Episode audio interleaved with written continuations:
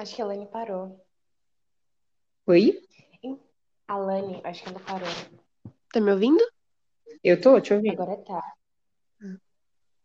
Hoje nós vamos falar com a secretária sobre os cuidados da volta às aulas devido ao Covid-19. Agora nós vamos fazer algumas perguntas para você, ok? Ok. É, como funcionará o recreio, já que as crianças terão que tirar a máscara para comer?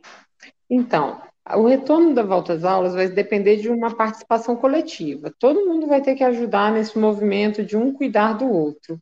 E o recreio é o horário mais complexo mesmo, porque no horário da sala de aula você tem a garantia dos espaços demarcados, né? E aí no recreio a gente vai ter um espaço maior, que fica todo marcadinho, sinalizado pela escola.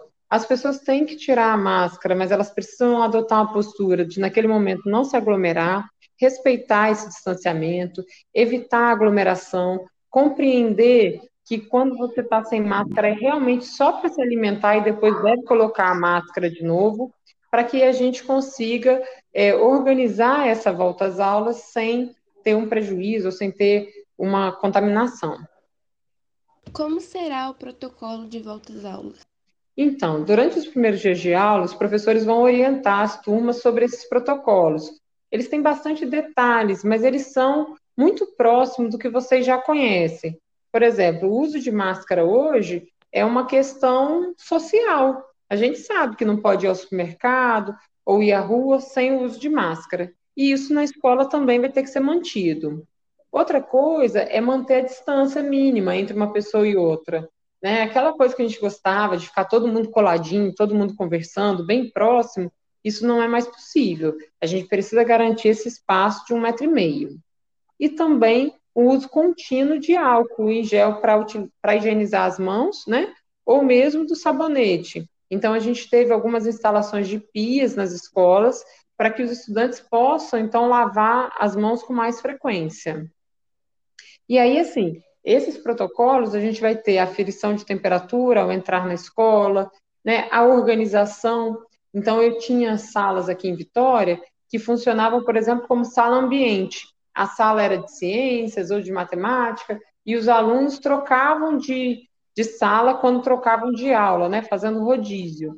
Isso não vai ser mais possível. A gente vai ter as salas fixas como funcionava né, há tempos atrás. Então, é aquela sala que é do sexto ano, é aquela sala que é do sétimo ano, o aluno vai sentar na mesma mesa, a gente tem que organizar isso muito certinho, mas de uma maneira muito coletiva. É preciso que os estudantes e os profissionais da escola sejam parceiros nesse cumprimento e na garantia do protocolo. Porque, por exemplo, quando a gente fala do uso de máscara, não adianta nada a escola cobrar o uso de máscara e, por exemplo, um aluno está com o queixo ou com o nariz descoberto, não é mesmo? Então a gente precisa usar e usar sempre do jeito certo. E qual vai ser a quantidade máxima de alunos a escola vai poder receber por um dia? Então, depende muito da metragem física de cada escola. Para você ter uma ideia, em geral as turmas cabiam até 30 estudantes. Essas turmas que cabiam 30, agora elas estão cabendo de 14 ou 16 depende muito da garantia desse um metro e meio. Então, isso faz diferença com o prédio. A gente não tem uma padronização em todas as salas. A maioria das salas, elas têm o mesmo tamanho, mas existe uma diferença de cada espaço. Então, cada diretor delimitou essa sala de aula e organizou. Em geral, a maioria das escolas vai conseguir trabalhar com metade dos estudantes. Então, metade numa semana, que a gente está identificando por uma cor azul, por exemplo, né, como se fossem dois grupos. Na outra semana, a, o outro grupo seria o grupo laranja. Então, a gente vai ter sempre um grupo na escola e um grupo em atividade remota. E se alguém apresentar um sintoma de Covid enquanto estiver na escola, o que será feito? Então, a nossa intenção é que, assim como a conscientização né, surge nos espaços para que uma pessoa com sintoma, ela não deve nem ir à escola, ela deve direto procurar um médico, né? Mas se a escola identificar, vamos dizer que está lá na escola e aí a pessoa está febril, ou a pessoa está com o nariz escorrendo, alguma coisa assim. A escola isola essa pessoa imediatamente e se for um estudante, a gente entra em contato com a família. Se for um profissional, a gente libera imediatamente para que ele possa estar tá indo para o médico. E aí a gente vai seguir os protocolos mesmo da saúde, dizendo que precisa isolar por pelo menos 14 dias, né? Que é o que hoje está determinado. O estudo dos alunos que estarão em casa será a mesma intensidade comparada aos alunos que estarão na escola?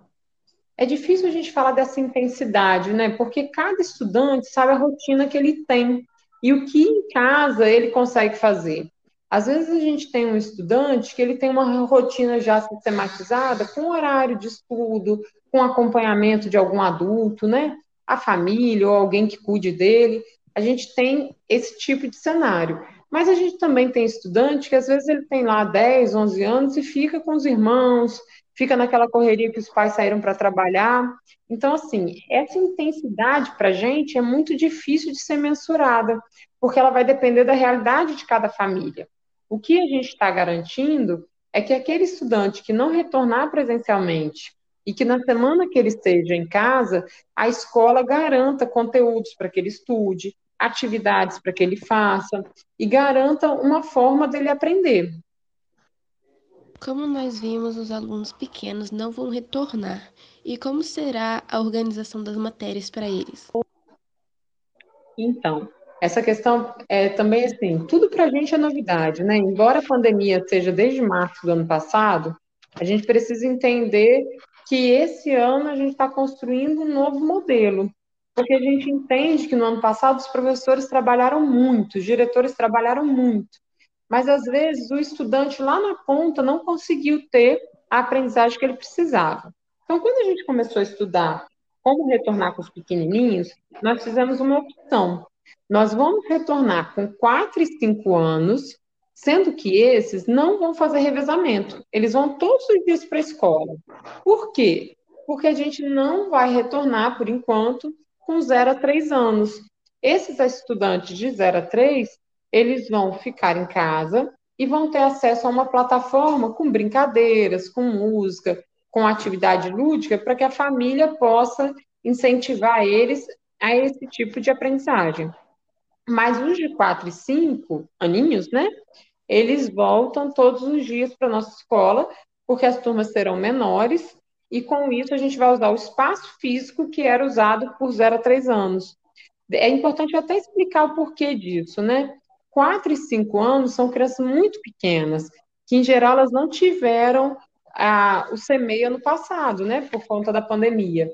Então, são crianças que, se a gente fizer revezamento, elas não têm um tempo de adaptação, de confiar na escola. E isso que nos preocupou e que nos fez tomar essa decisão de que eles não tenham esse revezamento, de que de fato eles estejam lá todos os dias. A escola tem uma organização pronta em relação à proximidade dos alunos uns com os outros? Tem. Quando vocês retornarem, vocês vão ver que o chão da escola tem diversas marcações. Os diretores né, foram organizados a montar esse espaço que, visual, uma comunicação visual para que vocês percebam essa distancia, esse distanciamento. Mas vai ser necessário que vocês aprendam a lidar com isso. Porque eu imagino, né, vindo da escola, como eu estava até dezembro, eu imagino a saudade que vocês estão dos outros. Então, o desejo de vocês em abraçar o colega, em estar próximo, em conversar e cochichar, como acontecia antigamente, isso vai estar muito forte em vocês. Mas a gente vai precisar de uma consciência coletiva, de que ainda não é o momento. Apesar da vacina estar se aproximando, apesar da gente ter né, uma esperança que esses tempos para frente serão melhores, ainda não é o tempo da gente se abraçar e de estar pertinho como a gente gostaria. Então, o que a escola vai ter que fazer agora? É ter essa comunicação visual para que vocês enxerguem as marcações, mas também, paralelo a isso, a ter um trabalho de conscientização com cada estudante, com cada profissional, né, entendendo que é um cuidado coletivo. Todo mundo tem que cuidar de todo mundo. Em relação à nova mutação do Covid, isso preocupa? Claro, a nosso trabalho aqui é muito sério, né? A responsabilidade sobre o ambiente escolar é muito grande. Nós temos 102 escolas, quase 50 mil estudantes. Então, é muito, muito, muito grande. A gente tem acompanhado a ciência, né? temos um comitê que a decisão do retorno não é só da Secretaria de Educação, mas é uma parceria com a saúde, com o prefeito, com outros secretários, para que a gente pense junto e vá acompanhando o que a ciência tem nos trazido.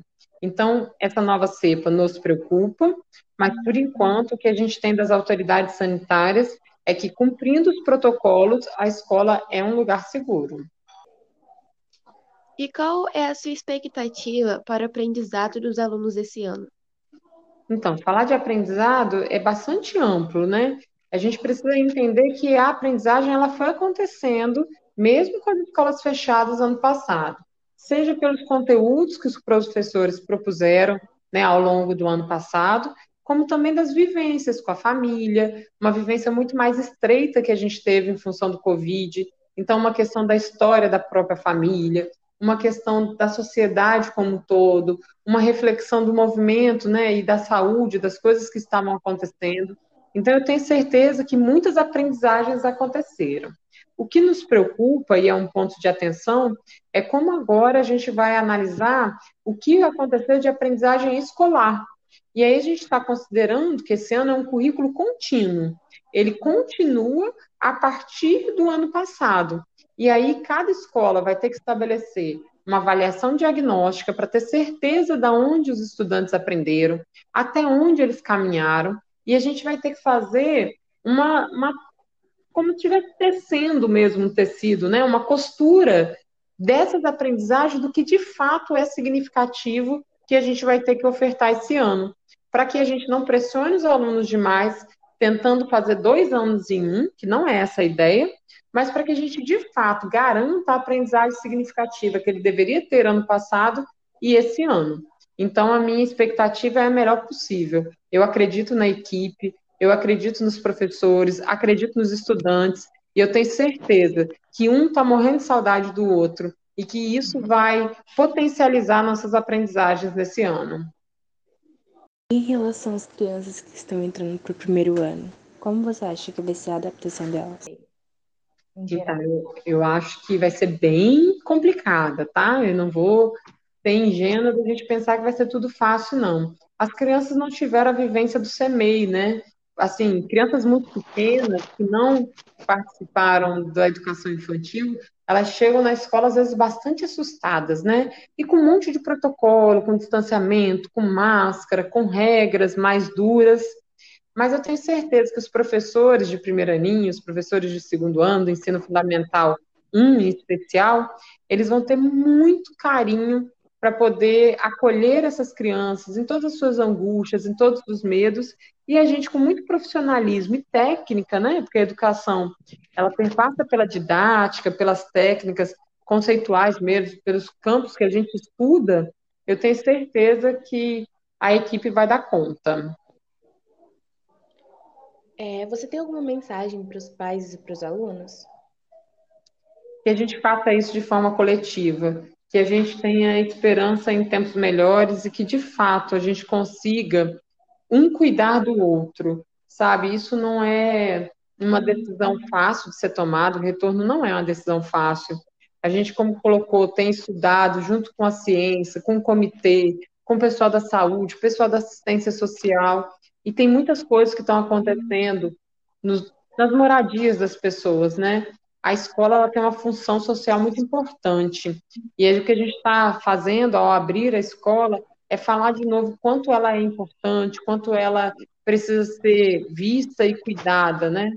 Então, assim, que os pais, os estudantes os professores, profissionais, pedagogo, coordenador, todo mundo, nos ajude nesse processo de reabrir as escolas que a gente entende que é complexo, que é um movimento difícil, mas que precisa ser feito. E precisa ser feito com muito profissionalismo. Isso. Então, gente, estamos encerrando mais um podcast. Muito obrigado, secretário, por aceitar nosso convite, por topar participar desse podcast com a gente. Eu que agradeço. Estou à disposição de vocês. Adorei a conversa. Obrigada, Então, nós nos vemos no próximo podcast. Tchau, galera!